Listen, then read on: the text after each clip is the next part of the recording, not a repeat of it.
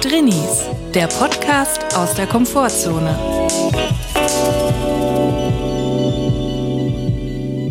Hallo und herzlich willkommen zu einer neuen Folge Drinnies. Wir hoffen, es geht euch gut und wenn nicht, ist auch okay. Hallo Chris, wie geht es dir? Was treibt dich um? Hallo Julia, mir geht es blendend, muss ich sagen. Und nicht nur, weil wir diesen Podcast heute aufnehmen, sondern auch, weil, wie lange reden wir schon über nonverbale Kommunikationsmittel? Jeden Tag. Trainee-Erkennungszeichen, Kodexe, Flaggenalphabet, irgendwelche Armbinden, die Kappe rückwärts aufgesetzt bedeutet, ich bin cool und ich möchte reden. Das Skateboard über die Schulter gehängt heißt, ich habe Bock auf Sport. Diese nonverbalen Merkmale, wir wissen alles. Paul Watzlawick, wie heißt der andere? Schulz von Thun. Schulz von Thun. 98 Prozent der Kommunikation findet nonverbal statt. Jawohl. Ein Prozent über Insta-Stories. und man muss jetzt sagen, ich bin deswegen so gut aufgelegt, weil unsere Wünsche erhört worden sind. Ich habe nämlich gelesen, die Queen Queen Elizabeth, die zweite, meine ich, ist es, oder? Hört Drinnies? Hört nicht Drinnies, aber sie kommuniziert über ihre Handtasche. Und da wurde ich, wurde ich hellhörig. Aha. Nonverbale Kommunikation, Signalwirkung, Handtasche, ist eigentlich auch wie eine kleine Flagge, die zusammengenäht ist im Prinzip, ist eigentlich wie eine kleine Flagge. Also sie kommuniziert über Handtasche. Und ich habe gelesen, möglicherweise kommuniziert die Queen über ihre Handtasche ihren Gemütszustand, also an ihr Team. Also so ein Chiffre-Ding. Genau. Wenn sie die Handtasche links trägt, links von ihr aus, ist alles bestens. Wechselt sie die Seite oder stellt sie die Tasche ab, also wechselt sie nach rechts oder stellt die Tasche ab, möchte sie ja aus einer Situation befreit werden. Zum Beispiel gibt's Aufnahmen, wie sie mit Trump draußen irgendwie spaziert Smalltalken muss, dann wechselt sie die Handtasche in die andere Hand und dann plötzlich stellt sie sie ab. Und das ist ein Signal, ich möchte aus dieser Situation befreit werden. Und wer befreit sie da? Weiß nicht. Kommt Barack direkt Obama. ein Helikopter oder so. Ja. ein Helikopter, Prince William kommt dann. Ja, krass, aber das macht ja auch, also es ergibt eigentlich Sinn, ne? Irgendein Code muss man ja geben können, ohne zu sagen, ich will hier weg. Das heißt, die Handtasche zukünftig beim Einkaufen die wiederverwendbare Tüte links tragen, ja. wenn alles okay ist, und rechts, wenn Code Red. Okay, und ähm, im Supermarkt holt mich dann auch jemand ab, wenn ich, wenn ich auf der rechten Seite die Tasche habe? Der MI6, der Secret Service, kommt dann vorbei und holt dich ab. Es sollte einen Secret Trini Service geben. Ja. Die sind einfach überall, wo viele Menschen sind, sind die und gucken, ob jemand die Tasche in der rechten Hand hat. Finde ich wirklich genial. Und da komme ich auch zur Frage natürlich, ist die Queen ein Drini? Mhm. Manchmal kriege ich so Nachrichten, Angela Merkel, als sie zurückgetreten ist, ist bestimmt ein Drini, die Queen ist ein Drini. Da bin ich immer so ein bisschen skeptisch, weil die sind, glaube ich, nicht im Prinzip scheu oder so. Ich glaube, sonst wären sie nicht in der Position. Gut, bei der Queen ist streitbar, die wurde dorthin quasi manövriert durch mhm. einen Stammbaum. Aber ist Angela Merkel ein Trainee? Ich glaube nicht. Sie sind einfach sehr privilegiert und haben viel Geld und eine gute Infrastruktur, dass sie nie raus müssen halt. Ja, klar. Also, wenn ich so ein großes Grundstück hätte und 14 Schlösser mit 93 äh, Zimmer jeweils und meine Hunde da hätte und Personal, das mir jeden Tag kocht und mhm. mich wäscht und alles macht, also will ich auch nicht mal rauskommen, ja, ganz ehrlich. Ich habe gehört, die Queen hat ein Gamingzimmer und auch eine kleine Fabrik, wo sie Schokobananen selber herstellt, damit sie nicht in den Supermarkt muss. sie hat ein kleines Casalicos-Zimmer. Bei Beyoncé ist es ja auch ähnlich, ne? Ja, klar. Die ist von der Bildfläche quasi verschwunden in Form von Interviews und ich weiß noch nicht mal, ob es da so Paparazzi-Shots gibt oder so. Die scheint sehr privat zu leben. Ja, Interessanterweise natürlich, seit sie in diesem wahnsinnig teuren, riesigen Haus wohnen. mit einem riesen äh, Pool, auf dem man wirklich Jetski fahren kann, mit einem Hubschrauberlandeplatz, mit einem Kino, mit allem, was man braucht. Also ganz ehrlich, willst du dann noch rausgehen und Pfand wegbringen? Ich nicht. Ja, also es stellt sich raus, das Haus ist gar kein Haus, sondern das ist die Hülle für ein kleines Dorf, wo sie sich quasi ihrem Sozialleben widmen kann. Ja, klar. Die geht da vielleicht in Handarbeitskurse, macht sie da. Vielleicht geht sie da in die Volkshochschule. 100 Pro. Die macht da Kung Fu und sowas alles. Stricken. Auf jeden Fall, das ist so groß. Und ich glaube, da wohnen auch so viele Leute, allein die Nannies und so von den Kindern, die wohnen ja auch alle da. Mhm. Und ich wette trotzdem, dass die sich niemals über den Weg laufen, weil es einfach so groß ist. Du meinst bei Angela Merkel jetzt? Ja, bei Angela Merkel. Die, hat, die lebt mit acht Nannies zusammen. Ich meine, Angela Merkel geht ja manchmal in KDW, ins mhm. KDW.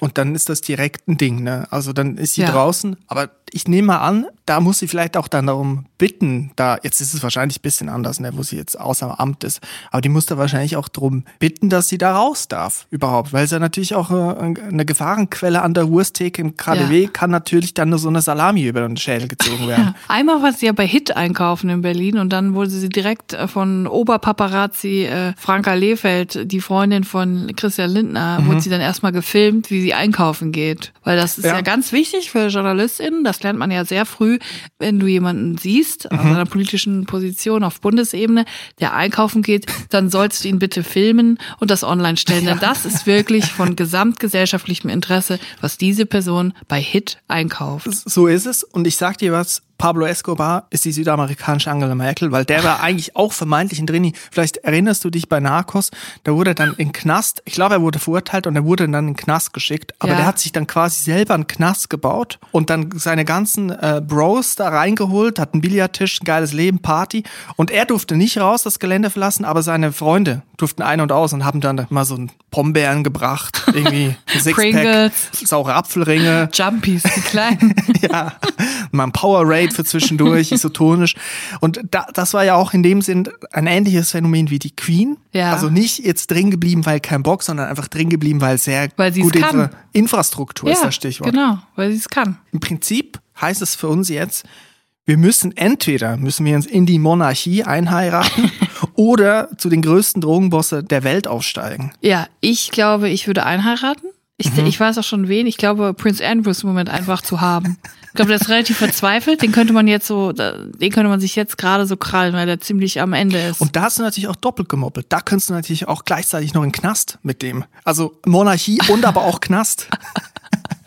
Ich würde dann einfach dafür sorgen, dass wir heiraten und er dann direkt in den Knast kommt, damit ich dann alleine meine Ruhe habe. Und dann würde ich dich nachholen quasi.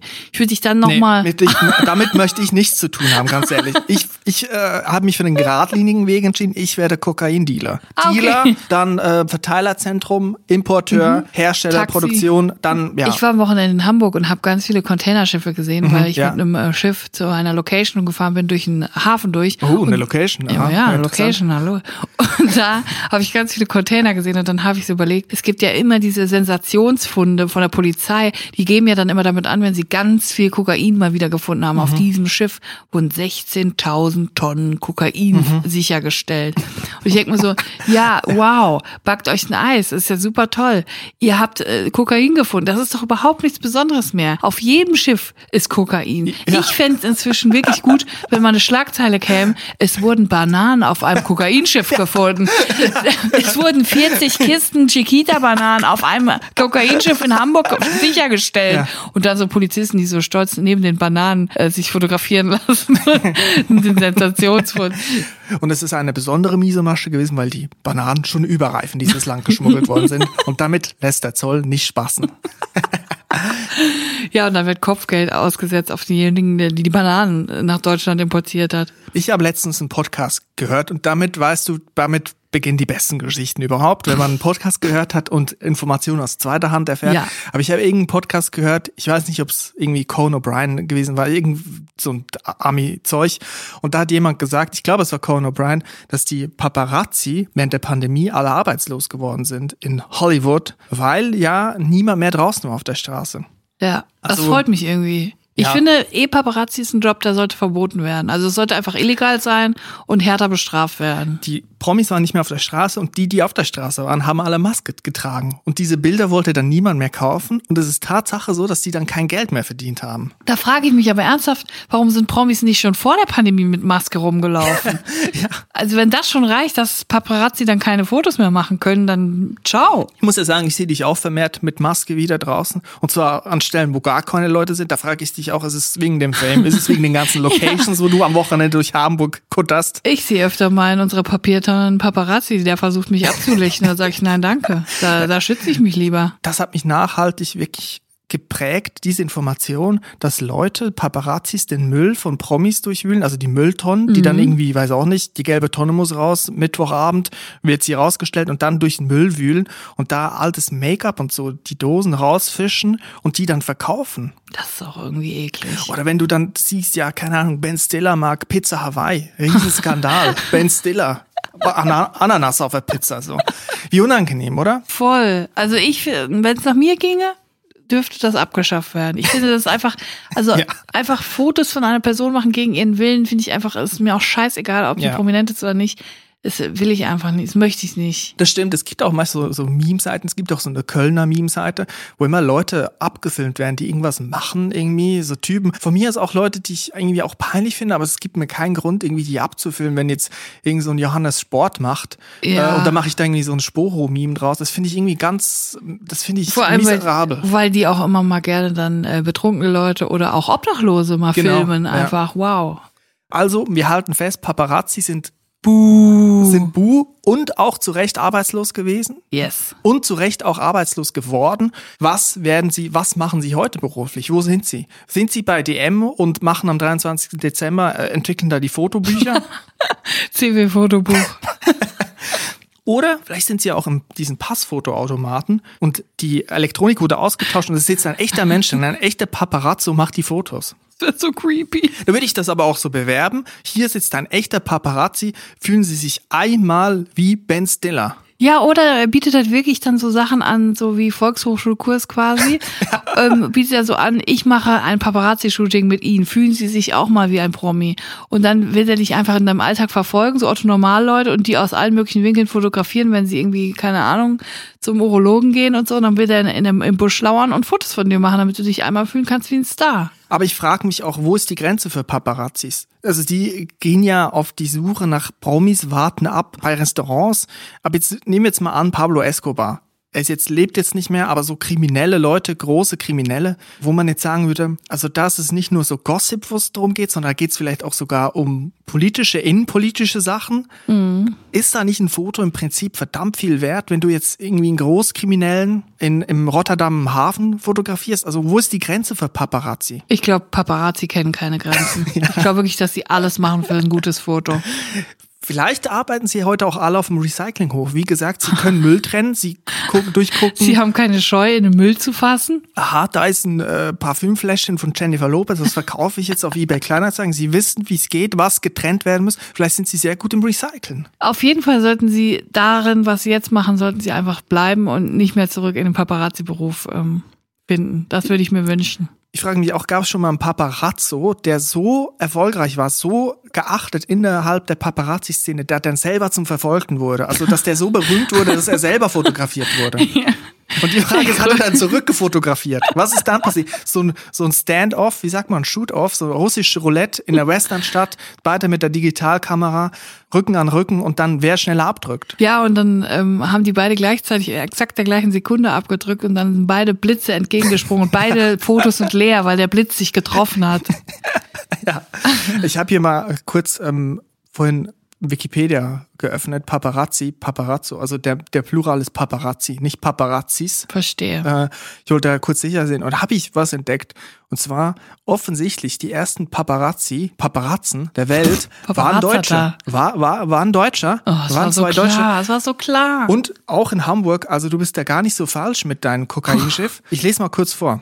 Aufsehenerregend waren die Umstände der Aufnahmen des am 28. Juli 1898 verstorbenen Otto von Bismarck. Einige Stunden nach seinem Ableben verschafften sich zwei Hamburger Fotografen, Willi Wilke und Max Priester, man kennt sie auch, das sind zwei Baristas, widerrechtlich Zugang zum Sterbezimmer und machten eine Blitzlichtaufnahme des frühen Reichskanzlers. Dann versuchen sie, das Negativ meistbietend über Inserate in Berliner Zeitungen zu verkaufen. Also wirklich so das Ding, man macht 1803, ne? man macht 1898. Man macht illegale Fotos und versucht sie zu verkaufen. Ich verurteile das aufs Schärfste. Ich möchte nicht, dass Leichen fotografiert werden gegen ihn will, aber ich möchte ja unbedingt dieses Foto sehen. Gibt's das da?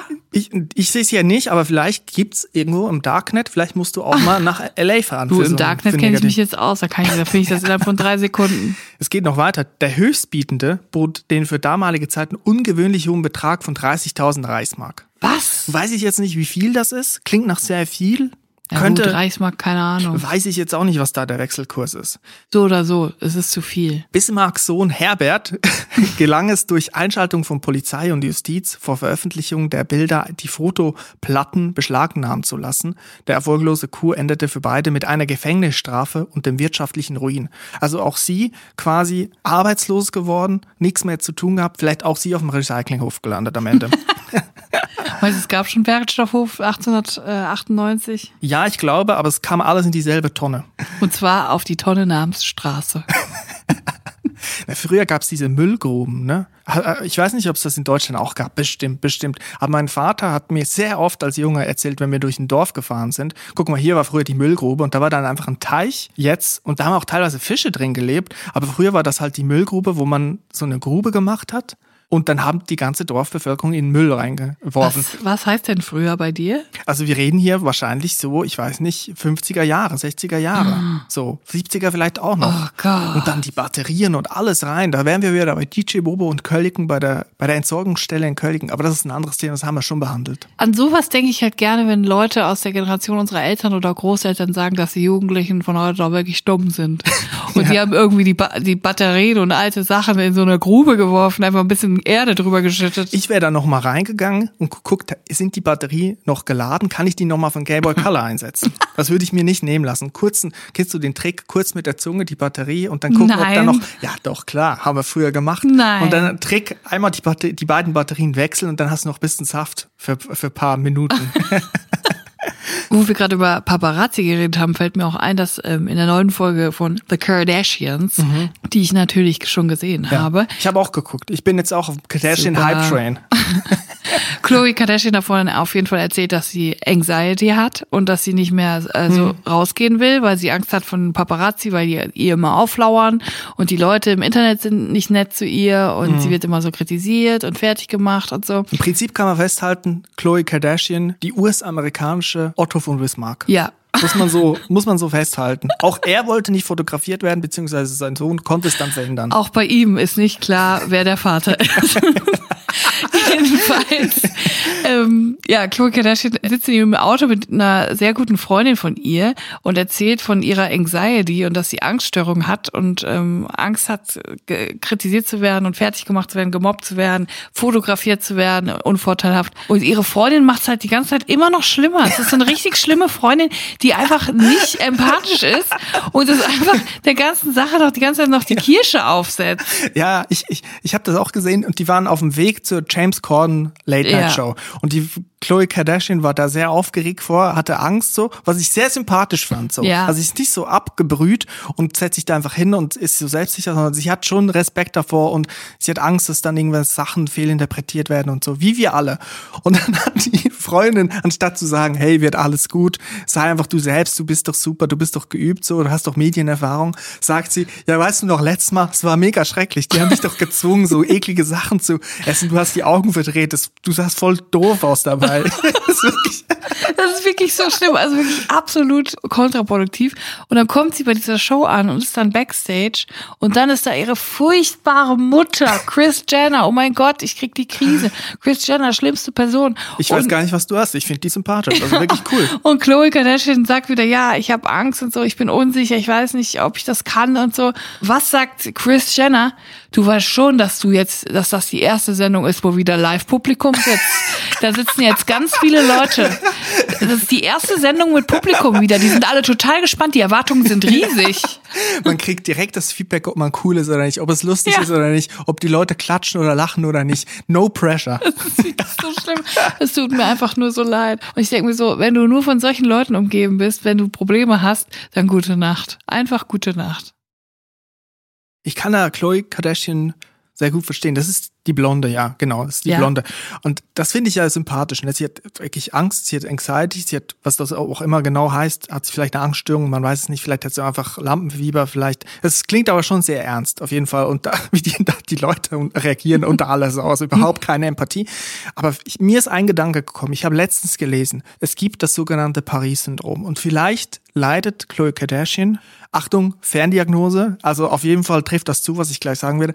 Das Paris-Syndrom. Vielleicht hat sie das. Ich habe nämlich gelesen, das Paris-Syndrom, das ist, wenn TouristInnen nach Paris fahren und dort komplett überfordert sind. Also Schwindel, Schweißausbrüche, irgendwie so Halluzination, Wahnvorstellung, Panikattacken, weil sie anscheinend überfordert sind mit der Realität Paris es.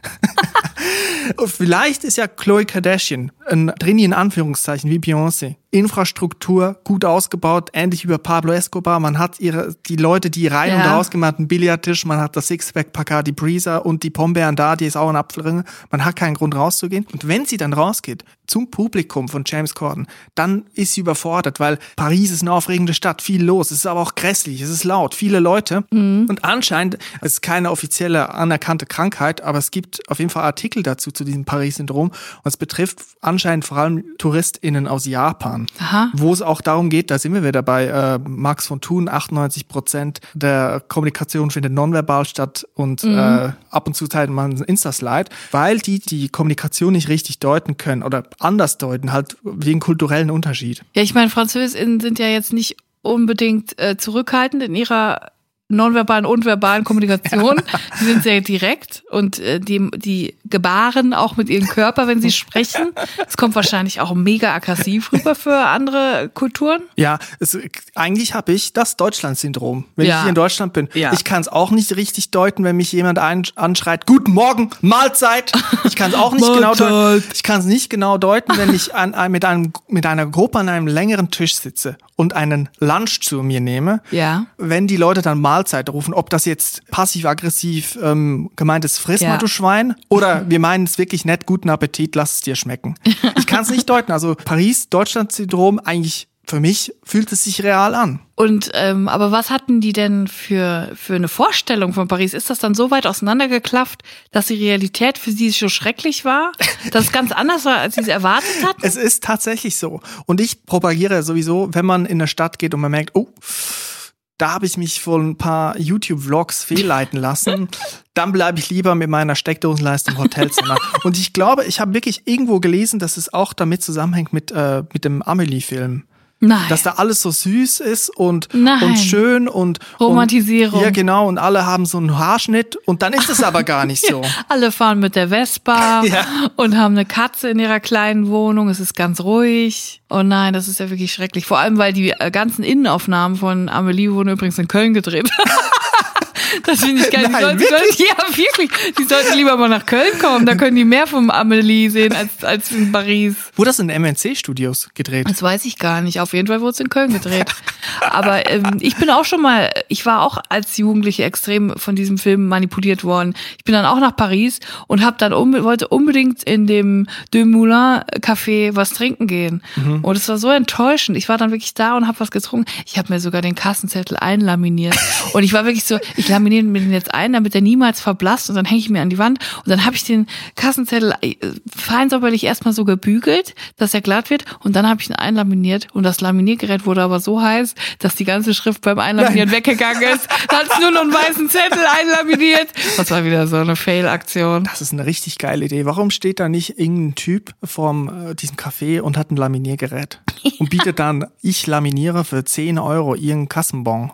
Sollte eh viel öfter laminiert werden. Das ist so ein generelles Ding, wo ich denke, wo sind die ganzen Leute, die mir mal eben was laminieren? Ey, ich will ein Laminiergerät und eine Vakuumiermaschine. Ich will. Sachen einvakuumieren, einfach so Zeug. Ein Stofftier einvakuumieren, einfach mal gucken, wie das dann aussieht. So. Meine Hand, meine eigene Hand laminieren. Ja, ist doch voll geil, was wird dann nicht staubig? Ja. Sofa einlaminieren. Viel mehr Sachen einfach verpacken. So, Kissen. Ne, einen Apfel einfach laminieren und wenn man ihn braucht, auspacken. Ja, das ist, es klingt auf jeden Fall nach einem umweltbewussten Plan. So bin ich. Auf jeden Fall das Paris-Syndrom. Ich habe gelesen, also es sind offensichtlich viele Leute aus Japan davon betroffen und viele, da gibt es wirklich auch ähm, Zahlen dazu. Die japanische, ich zitiere, die japanische Botschaft in Paris spricht von 20 bis 24 gravierenden Fällen pro Jahr. Leute, die dann direkt wieder nach Hause geschickt werden oh. und sagen, du kannst hier nicht bleiben, du hast Panikattacken. Ah, so schlecht geht's denn dann? Ja, oh, anscheinend so schlecht. Also ich will mich da gar nicht so drüber lustig machen. Es ist nur kein keine anerkannte Krankheit so. Es ist aber ein Syndrom, wo offensichtlich drüber geschrieben wird. Das nervt mich aber so total, dass die Realität einfach so abweicht von dem, was Leuten da vorgegaukelt wird, dass da so eine riesen Marketingkampagne geführt wird für so eine Stadt, die ja ach so romantisch sein soll. Das ist aber auch im Grunde genommen eine Großstadt wie jede andere mit sehr teilweise äh, groben Menschen, die auch Englisch nicht sprechen möchten, die Französisch sprechen und darauf bestehen. Und da muss, muss man sich auch wirklich, da muss man auch ein dickes Fell haben, um in Paris zu sein. Das erzählt einem aber niemand. Ich werde mich dazu nicht äußern. Ich habe eine neutrale Meinung dazu. Ich komme aus der Schweiz und ich möchte auch, dass die Europäische Union in diesen Zeiten gefestigt wird. Ich werde mich nicht negativ über Paris äußern. Außerdem war ich noch nie dort. Ich kann nichts sagen. Ich schon und ich war im Disneyland und die Maskottchen haben gestreikt. Und seitdem kann ich Paris nicht mehr riechen. Stimmt, das hast du mal erzählt. Ja. Das ist wirklich. Vielleicht waren die auch übermannt. Vielleicht war es ihnen zu viel im Disneyland. Ja, vielleicht hatten die Paris-Syndrom. Zu viel Zuckerwatte, zu viel Popcorn, zu viele Schlösser, Turmspitzen. Ja, die haben sich das auch schöner vorgestellt, in dem Kostüm zu sein. Ich möchte mich kurz entschuldigen. Es, Im Hintergrund ist ein Rasenmähergeräusch zu hören. Und es könnte von unseren Nachbarn kommen. Es könnte aber auch vom Rasenmäher-Simulator kommen, den ich im Hintergrund laufen habe. Ich habe mir ein Spiel zugelegt. Es hat 19,90 Euro gekostet. Etwas viel, aber ich dachte, ein Rasenmäher-Simulator, das ist genau mein Ding. Draußen sein, aber drin. Etwas Gemütliches, wo man dazu auch nochmal Podcast oder ein Hörbuch hören kann. Perfekt. Ein Rasenmäher-Simulator. Ich weiß nicht, ob du schon mal Simulatoren gespielt hast. Ich habe nur davon gehört und ich weiß nur, dass es einen Ziegensimulator gibt, aber ich habe noch Ja. nie einen Simulator gespielt. Und Bus-Simulator gibt's auch. Ja, genau. Das ist der Ziegensimulator, das finde ich, der ist daneben. Da muss ich wirklich, muss ich Ja. mal moralisch mit der Gaming-Industrie, muss ich dann ins, äh, ins Feld ziehen, ins Gericht ziehen. Ich finde, ein Simulator muss schon der Wirklichkeit entsprechen, sonst, der muss Ja. sich selber so brutal ernst nehmen. Der muss auch fordernd sein, sonst macht's keinen Spaß. Und ich muss da wirklich beim Rasenmäher-Simulator, also es ist das, was es ist. Ich habe ein Gartenbaugeschäft, äh, Mein Typ, der da Rasenmäher fährt, heißt Joe Gerner. Gerner Garten heißt meine, mein, mein Gartengeschäft. Der muss Rasen mähen für andere Leute, Aufträge. Dann steht da, wie, viel, wie hoch die, äh, die, der Rasen sein muss. Dann steht da eine Prozentzahl, wie viel dann wirklich gemäht werden muss. Man muss immer, glaube ich, so 99, 96,5 Prozent. Und man darf auch die Blumen nicht beschädigen. Also wenn man dann Blumen abschneidet oder auch zu krasse Kurven fährt im Rasen, wenn der Rasen zum Beispiel nass ist, dann steht so passiv-aggressiv, und ich glaube, es ist ein Übersetzungsfehler, steht, du hast es geschafft, den Boden zu zerstören.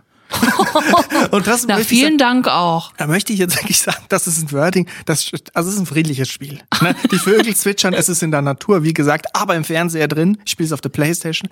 Und dann kommt sowas, ne? rechts oben, sie haben es geschafft, den Boden zu zerstören. Ihnen wird ein Strafbetrag abgezogen von deinem Lohn. Und das ist wirklich, also da fühlt man sich dann auch schlecht auf diesen gelben Rasenmäher. Aber für mich Oder das ist so ein Aufsitzrasenmäher, oder? Du sitzt da auf. Natürlich, man hat das, wovon man eigentlich immer geträumt hat, wenn man aus Geil. dem Dorf kommt, wenn man den einen Typen im Dorf gesehen hat, der sich dann so ein Ding zugelegt hat, völlig überdimensioniert für seinen so Garten. geil. Ich würde so gerne mal mit so einem Ding fahren. Ja, also es macht Darf man damit auch im Straßenverkehr fahren, wenn man kurz mal irgendwie noch Milch kaufen muss oder so? Ich meine, wie, wie schnell fährt der? 10 km/h oder was? Boah, ich glaube nicht. Fünf? Doch 10 km/h. Fünf vielleicht? Ja, 10 km/h kommt glaube ich in Ja, 50 das wäre doch geil, damit mal irgendwie einen Jakobsweg oder so Aber fahren. ganz ehrlich, 10 km/h, da kannst du auch ein bisschen schnell gehen. Ist auch, da bist du schneller. Es ist einfach chilliger. Man fühlt sich wie auf so einem kleinen Truck.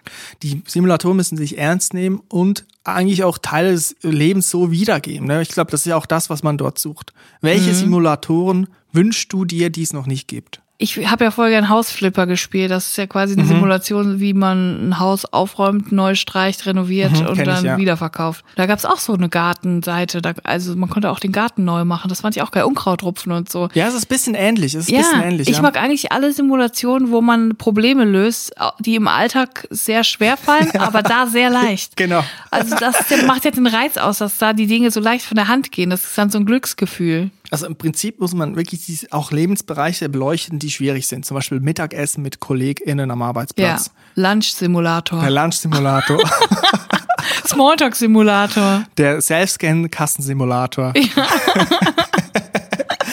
der Gang zum Bürgeramt. Umsatzsteuervoranmeldung-Simulator. Aber in Virtual Reality dann.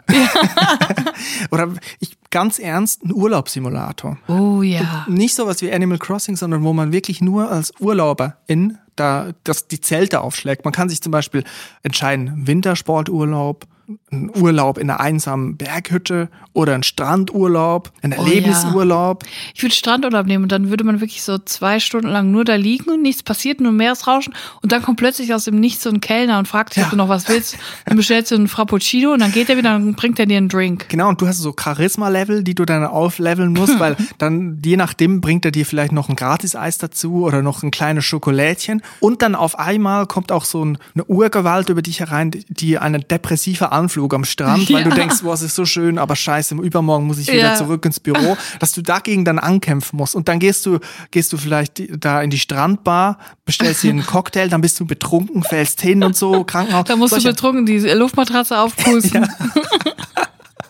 Genau, auf einmal kannst du deine Charisma aufleveln. Es kommt ein Kind, das seine Eltern verloren hat am Strand. Und dann musst du dem Kind helfen. Und dann, wenn du es geschafft hast, hast du dein ein besseres Charisma am Strand und kriegst dann Gratis-Drinks. Ganz ehrlich, ich kauf das Spiel. Ich glaube, es ist ein Eins. Aber weißt du was, Chris? Ich habe gerade gesehen, die Zeit ist schon fortgeschritten. Und was ich auch gesehen habe, ist, dass Ende des Monats ist. Und das bedeutet Ja. was?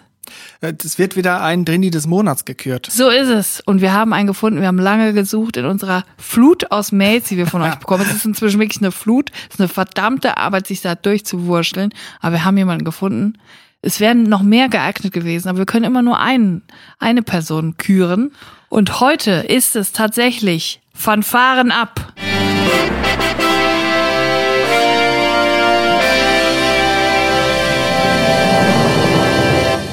Johannes geworden. Johannes. Woo! Johannes. Yo, yo, yo, Hannes, Hannes. Herzlichen Glückwunsch, Johannes. Du bist Drini des Monats. Und mit welcher Geschichte Johannes gewonnen hat, wird euch jetzt Chris sagen. Johannes hat sich mit folgender Geschichte hervorgetan. Ich möchte direkt so in dem ak- akademischen Sprech bleiben, weil es die Eröffnung, ähm, die lässt aufhorchen. Dann geh doch mal in Medias Res. Johannes schreibt, ich studiere Latein an einer eher bekannten Universität in Baden-Württemberg. In unserem Studium muss man öfter mal schauen, wie man genau an den Cäsar-Text von einem bestimmten Herausgeber kommt, den die Dozierenden haben wollen. Weil ich nach drei Corona-Semestern nur einmal in unserer Bereichsbibliothek war, wo das Buch steht, das ich suchte, wollte ich zuerst nicht dahin. Außerdem wusste ich nicht, wie man da drin kopiert und ob das was kostet. Lieber hätte ich 120 Euro für das Buch ausgegeben, statt dass ich in die Bereichsbibliothek gehe. Doof war nur, dass das Buch anscheinend ausverkauft war oder wegen Lieferschwierigkeiten nicht von England nach Deutschland geliefert werden konnte. Ein Verzicht auf das Buch war auch unmöglich, nachdem ich beobachtet habe, wie ein Mitstudierender angeschnauzt wurde, weil er die Reklamausgabe hatte. Und das finde ich ist beschämend. Eine Reklamausgabe, das ist Geht was. gar nicht. Das, das finde ich cool. Das kann man noch so machen. Traurig für den Mitstudierenden auf jeden Fall. Weiter geht's. Für mich blieb also nur eins übrig. Ich musste in unsere Bereichsbibliothek. Natürlich aber nicht ohne Vorbereitung. Tage vorher habe ich mir angesehen, wo das Buch steht, wie der Lageplan der Bibliothek ist, welche Corona-Richtlinien es gibt und habe die letzten Newsletter nach Corona-Regeln für die Bibliothek durchforstet. Zu Corona-Richtlinien habe ich nur gelesen, dass es 3G gibt, aber ich bin ja geimpft. Also habe ich mich schließlich auf den Weg gemacht zur Bibliothek. Dort angekommen habe ich meine Sachen vor dem Raum abgelegt und schon mal an der Fensterscheibe neben der Tür nachgesehen, ob ich mich irgendwo anmelden muss oder einen Code scannen muss. Zufällig habe ich gesehen, wie die Bibliotheksaufsicht, ein älterer Herr ohne Maske, daran vorbeiläuft. Also dachte ich mir, super, dann gehe ich jetzt rein, kann meinen Impfnachweis vorzeigen und zum Buch gehen. Als ich reingegangen bin, kam aber niemand zu mir. Ich wartete etwa eine halbe Minute, aber es tat sich nichts. Ich dachte mir, dass man vielleicht einfach nicht kontrolliert wird, also ging ich die Einbahnstraße entlang Richtung des Regals, zu dem ich musste. Plötzlich hörte ich aber eine unangenehme laute Stimme hinter mir. Hallo, halt, was machen Sie da? Also habe ich mich sofort umgedreht und bin der Stimme nachgegangen, die dem alten Herrn gehörte, der gerade auf einer Leiter stand und Bücher einsortierte. Ich habe mich entschuldigt und gefragt, was denn sei. Er war sehr grob und meinte, dass ich nicht einfach so hineinspazieren könne. Man müsste sich anmelden und das stünde ja schließlich auch im Internet. Ich habe auch danach nochmal im Internet nachgesehen und habe nichts dazu gefunden. Also habe ich mich nochmal entschuldigt und gesagt, dass ich das nicht wusste. Er war genervt, er fragte mich dann, was ich überhaupt wolle, also sagte ich, dass ich nur ein paar Seiten aus einem Buch abfotografieren wolle. Im selben Ton wie immer fragte er, ob ich wüsste, wo es stehe. Also sagte ich ja. Zum Glück ließ er mich nach dem Buch suchen und warf mich nicht raus, aber trotzdem hat er mehrmals wiederholt, dass das ja so nicht gehe. Außerdem hat er mich ermahnt, dass ich das Buch ja nicht zu einem Platz mitnehmen solle, sondern im Regal bleiben müsse. Oh Gott. Schließlich habe ich mich ja nicht für einen Platz angemeldet. Nach dieser Konfrontation habe ich weiter mein Regal gesucht, aber mein Buch nicht gefunden. Voller Panik, dass er nochmal zu mir kommen könnte, schaue ich nochmal ganz genau auf die Signatur des Buches und stelle fest, dass ich noch ein Regal weiter musste. Zum Glück habe ich dann das Buch gefunden und alles abfotografiert, was ich gebrauchen konnte. Nun also mein Weg zum Ausgang. Auf dem Weg habe ich gesehen, dass noch eine weitere Studierende in der Bibliothek war und gearbeitet hat. Anscheinend wusste sie von den Regeln in unserer Bibliothek.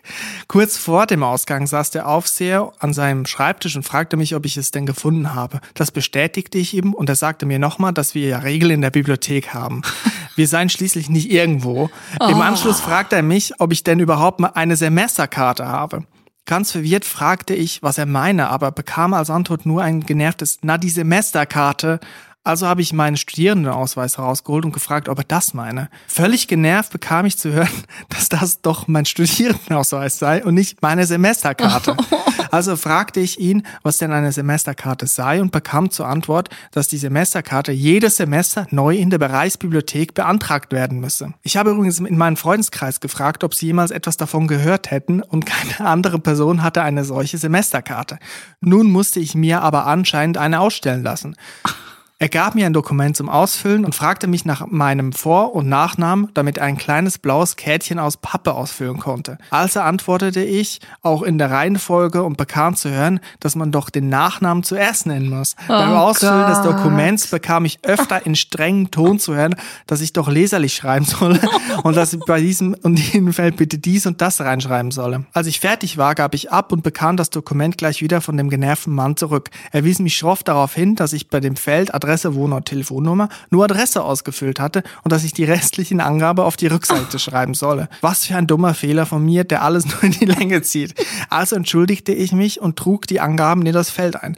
Anscheinend war auch das ein Fehler, denn er wollte es lieber auf der Rückseite des Blattes haben. Diesem Befehl folgte ich auch. Endlich war alles fertig und ich bekam meine Semesterkarte, von der ich nicht wusste, was sie überhaupt ist. Ich entschuldigte mich nochmal dafür, dass ich einfach hereingekommen bin. Ich bekam aber kein Verständnis, sondern nur den Hinweis, dass das doch in Zukunft gefälligst besser laufen soll. Er meinte, dass ich ihm auch eine E-Mail hätte schreiben können. Schließlich stehe seine Adresse ja auf der Homepage. Seine E-Mail-Adresse habe ich erst nach Monaten auf einer anderen Homepage gefunden. also konnte ich endlich gehen. Seine letzten Worte an mich waren, dass es ihm leid tue, aha, falls er grob und aufbrausend war, aber schließlich seien wir doch alle nur Menschen. naja, das entschuldigt natürlich einiges. Meine Semesterkarte hatte übrigens die Nummer 45, also musste es mindestens 44 weitere Karten geben. Das sind ja sehr viele. Ne? Nach dem Ergebnis habe ich zu mir gesagt, dass ich nie wieder in diese Bibliothek gehen werde. Das letzte Buch habe ich für 60 Euro gekauft und sieben Wochen darauf gewartet, bis es ankam. Scheiße. Oh, es tut mir so leid. Ich habe gerade wirklich richtig mitgelitten. Ich habe fast Angstschweiß jetzt gerade gekriegt. Ja, Johannes, eine sehr äh, gute Geschichte. Und trotz Vorbereitung eines Drinis würdig, die Vorbereitung, Grundrissplan, Regelung zu Corona, was muss ich mitbringen, kostet es was. Er hat alles angeguckt, er hat nichts gefunden, er hat sich vorbereitet und doch ist es schiefgegangen. Es tut mir wirklich von Herzen leid und ich habe wirklich mitgelitten und ich finde, wenn irgendeine Person unser Drini-Überraschungspaket verdient hat, dann Johannes. Ja, und ich kann das sehr gut nachvollziehen, Bücher zu kaufen die muss man dann irgendwie beschaffen, man muss irgendwie Geld herbekommen und dann die aber wieder verkaufen, wenn man es nicht mehr braucht. Ja. So, dann kann man sich das ja vielleicht sparen. Ich hatte an der Uni auch ein Bibliothekserlebnis und zwar habe ich mir einmal für eine Hausarbeit, ich habe wie gesagt auch nur einmal eine Hausarbeit geschrieben beziehungsweise angefangen, ich habe es nicht mal abgegeben. Auf jeden Fall habe ich mir Bücher ausgeliehen, ungefähr acht Bücher und äh, habe die tatsächlich am Anfang auch wirklich äh, sehr äh, genutzt und dann habe ich ja irgendwann aufgegeben mit der Hausarbeit, habe nicht mehr weitergeschrieben, habe das verdrängt. Dann habe ich diese Bücher vergessen abzugeben. So und dann war das irgendwann so, okay, ich bin zwei Wochen drüber. Und dann war der Punkt, wo es mir dann zu peinlich war, sie zurückzugeben, dass ich mir einfach gedacht habe, ich behalte die jetzt einfach. Was soll schon passieren? Also dann werde ich halt meine Rechnung kriegen und die Bücher bezahlen. Und ich dachte so, ja gut, was wird so ein Buch schon kosten? Ne? Und dann kam irgendwann der große Knall und da habe ich eine Rechnung bekommen über 300 Euro. Scheiße. und die musste ich bezahlen sein und ich hatte gar nicht so viel Geld und es war wirklich ganz schlimm. Und das ist wieder so ein Drini-Ding. Es ist mir zu peinlich, die zurückzugeben, weil ich bin zwei Wochen zu spät. Mhm. Deswegen zahle ich lieber 300 Euro, weil ich die gar nicht zurückgebe. Ich kann von mir behaupten, dass ich wirklich höchst selten in einer Bibliothek in meinem Leben war. Ich glaube etwa zweimal. Und der Grund dafür ist, dass ich in der Oberstufe, in der sechsten, siebten Klasse, wurden wir in die Bibliothek der Schule eingeführt und dann hatte ich irgendwie Bock, jetzt leih ich mir mal ein Buch aus. Irgendwie ein schönes Dinosaurierbuch, wo ich mir was zum Schmökern habe. So. Und dann habe ich das mitgenommen, ausgeliehen und ich habe dann gemerkt, ja, das interessiert mich gar nicht. Und irgendwann habe ich es dann vor Ablauf des Datums, ne, habe ich es zurückgebracht. Und dann war da so viel los. Die Bibliothek der Schule war irgendwie nur an einem Nachmittag der Woche geöffnet, weil das so ein Lehrer, ein Deutschlehrer betreut hatte und der hat das halt so mhm. für, für, für Oma gemacht. Und dachte ich so, okay, muss ich jetzt da anstehen? Ich habe es nicht gerafft, wie es geht. Ne? Ich mhm. war schon damals das Drini-Kind und ich wusste nicht, wie es geht. Ich habe mich nicht getraut zu fragen. Ja. Also was habe ich gemacht? Den größten Fehler, den ich mir nie verzeihe, ich habe das Buch einfach zurückgestellt ins Regal. Nein. Und ich hätte es aber ja vorzeigen müssen und das damit vermerkt wird, ich habe das ja. Buch, Chris hat das Buch zurückgebracht. Ich habe es nicht gemacht und dann Monate später habe ich plötzlich einen Brief bekommen von der Schulleitung. Ich habe ein Buch geklaut, anscheinend. Ich hatte ein Buch geklaut. Und dann habe ich den lange nicht mich getraut zu sagen, ich habe nicht verstanden, wie das geht. Ich habe es einfach zurückgestellt. Dann bin ich da mal selber rein, einfach so, als die Bibliothek geöffnet waren, habe mir gedacht, ich hole jetzt einfach das Buch wieder. Ach und tu so, ich hätte es nie da reingestellt und gib's ab. Und was war? Das Buch war nicht mehr da. Nein. Das Buch war nicht mehr da. Jemand anderes hat es ausgeliehen. Ein anderer Dinosaurier-Freak in der Oberstufe hat sich das wohl ausgeliehen oder ich weiß nicht, geklaut vielleicht tatsächlich. Es war wohl nicht mehr da und dann musste ich 40 Franken zahlen. Aber eigentlich, wenn eine andere Person das auch dann ausleiht, dann muss das ja dann im Computer vermerkt werden, wenn sie es ausleiht. Dann müssen sie ja daran sehen, dass das Buch ja wieder da war. Ich habe keine Ahnung. Ich habe keine Ahnung, was da passiert ist. Ich habe dann 40 Franken bezahlt bezahlt und damit war die Geschichte mit Bibliotheken für mich gelaufen. Ich bin dann nur dann immer so reingesneakt. Ich habe nie Bücher ausgeliehen, habe nur die Sachen im Studium zum Beispiel abfotografiert, die ich gebraucht habe. Oder mir die Bücher wie Johannes dann bestellt einfach. Es tut mir so leid. Ich würde dir jetzt voll gerne die 40 Franken zurückgeben. Darf ich das machen? Vielleicht kann ich damit deinen Bibliothekstrauma ein bisschen heilen. Ich rate dir noch einige Wochen zu warten, dann ist der Euro-Franken-Wechselkurs noch besser für mich.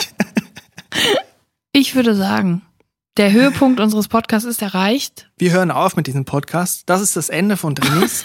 Offiziell. Hör auf, damit macht man keine Scherze. Dieser Podcast gehört der Vergangenheit an. Spaß, nur diese Folge gehört der Vergangenheit an. Ich würde sagen, oder hören wir auf für heute. Wir hören für heute auf. Wir freuen uns aber natürlich, wenn ihr nächsten Dienstag oder auch an einem anderen Wochentag einschaltet und wieder uns zuhört. Ich habe mich gefreut, dass ihr mitgehört habt. Natürlich. Ich finde das immer noch surreal, dass wirklich Leute das dem zuhören, was wir hier erzählen. Es ist wirklich seltsam und ich habe mich auch noch nicht dran gewöhnt. Aber so ist es halt. Was will man machen? Was will man, man machen? Man könnte zum Beispiel einen Podcast beenden einfach. Oder man macht einfach weiter. Eigentlich wäre doch schön, wenn man einen Podcast auch so in eine Bibliothek bringen könnte und so tun, als gäbe es es gar nicht so. Ja, gibt es wohl irgendwann Podcast-Regale in der Bibliothek? Wenn die CD wieder eingeführt würde. Stell dir vor, es gäbe kein Internet. Alle Podcasts auf CD. Jede Woche ein neue, neues Podcast-Album oh rausbringen. Gott. Die besten Podcast, Podcast Bravo, Bravo Podcast Hits 49. Boah, wie kompliziert das wäre. naja, lass uns hier an, de, an der Stelle einen Punkt setzen. Ja, also schöne Woche, bleibt drin, bleibt gesund, passt aufeinander auf und äh, wir sehen uns nächsten Dienstag. Vielen Dank fürs Zuhören, auf Wiederhören und tschüss. Tschüss.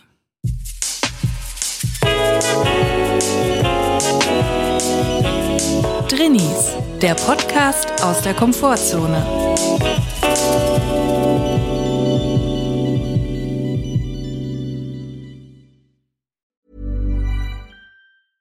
Ever catch yourself eating the same flavorless dinner three days in a row? Dreaming of something better? Well, HelloFresh is your guilt-free dream come true, baby. It's me, Kiki Palmer. Let's wake up those taste buds with hot, juicy pecan-crusted chicken or garlic butter shrimp scampi. Mm. Hello Fresh. Stop dreaming of all the delicious possibilities and dig in at HelloFresh.com. Let's get this dinner party started.